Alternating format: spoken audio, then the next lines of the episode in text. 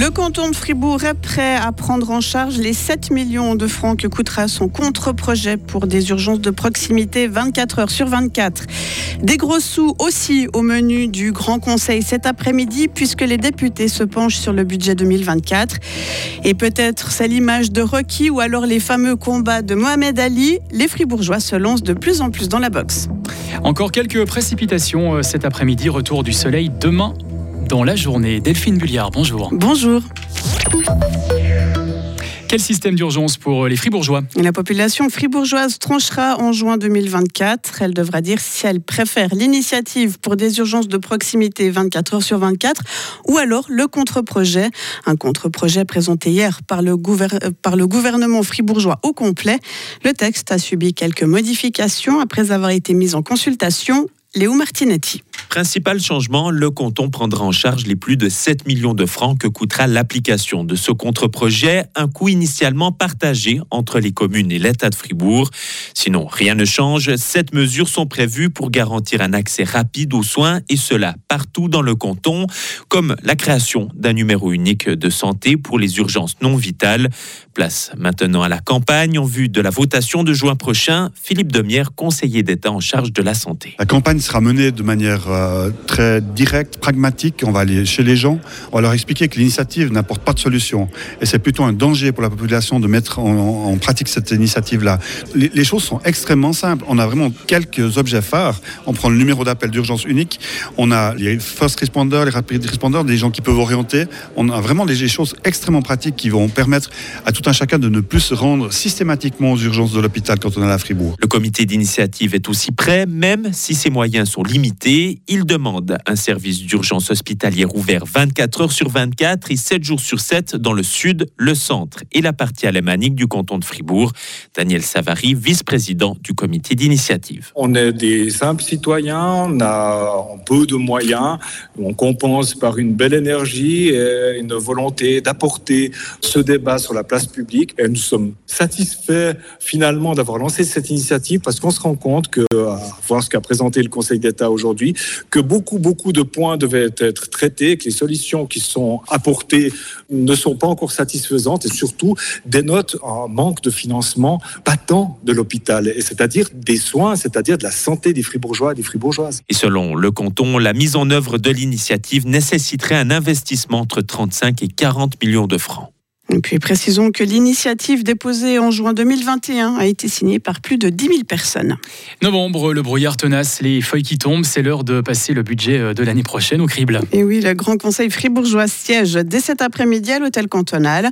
Au programme de la semaine, le financement du championnat du monde de hockey sur glace, la stratégie cantonale de biodiversité ou encore un rapport sur la politique familiale dans le canton.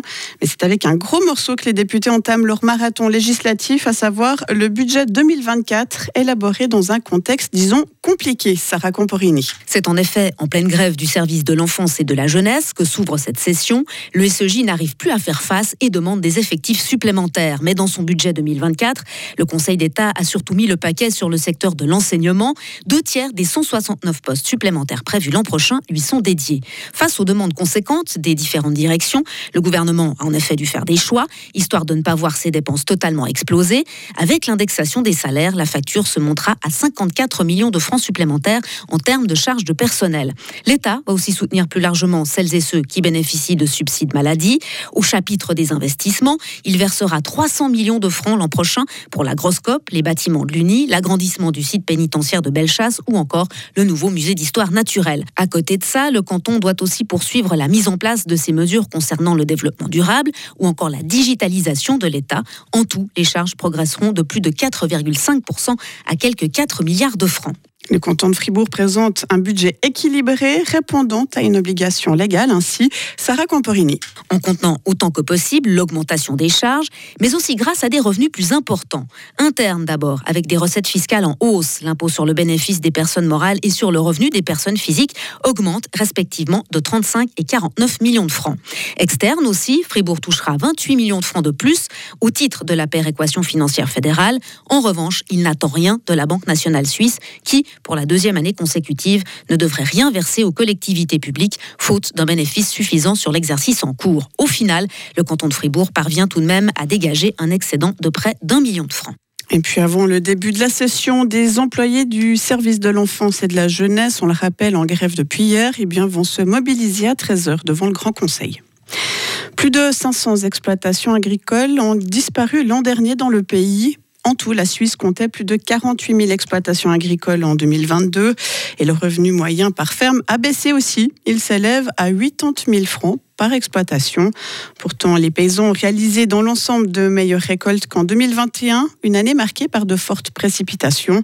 Ce recul est donc principalement dû au fort renchérissement des moyens de production et à la baisse des prix sur le marché porcin, d'après Agroscope. En sport, l'équipe de Suisse de football va terminer euh, sa campagne de qualification pour l'Euro 2024. Elle affrontera la Roumanie ce soir avec une mission claire. La Nati doit s'imposer pour prendre la première place de son groupe. Elle devra donc faire mieux que ces dernières semaines. Cinq matchs nuls, seulement un succès en six parties. C'est le bilan de l'équipe de Suisse. Le sélectionneur national Murat Yakin détaille les forces de son prochain adversaire. C'est une équipe avec de très bons joueurs. Ils sont qualifiés tout comme nous. Leurs joueurs sont très forts, ils jouent bien en équipe et ils sont dangereux et c'est pour ça que nous les respectons. Nous aussi, de notre côté, avons beaucoup de qualités, alors on verra bien, mais je pense que la rencontre de ce soir sera très ouverte. Il faudra être les meilleurs pour réussir à s'imposer ici. Des propos recueillis par notre envoyé spécial Johan Reduit. Et la rencontre Suisse-Roumanie, c'est ce soir à 20h45 à Bucarest. Et puis les meilleurs boxeurs du pays étaient à Payerne le week-end dernier. Ils étaient réunis pour des championnats de Suisse. Cette discipline, la boxe, attire de plus en plus d'ailleurs. Certains sportifs opérant même une reconversion. C'est le cas d'Ivan M. Vondo, un fribourgeois de 24 ans qui a délaissé le football pour la boxe il y a un an. Il nous explique pourquoi le mot qui m'est revenu tout de suite, c'est vraiment cette élégance en fait. Et derrière cette élégance, il y a ce travail qui est énorme.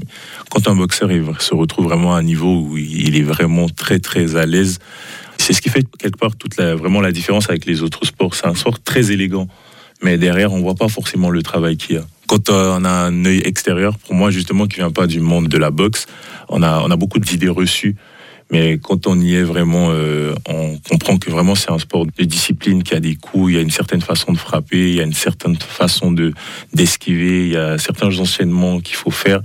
Et on voit que c'est beaucoup plus précis que juste donner des coups.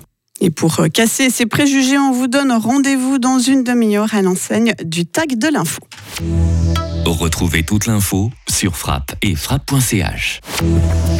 La météo avec l'IRT Automobile, votre partenaire Mercedes-Benz à Payerne, là pour vous depuis 1983.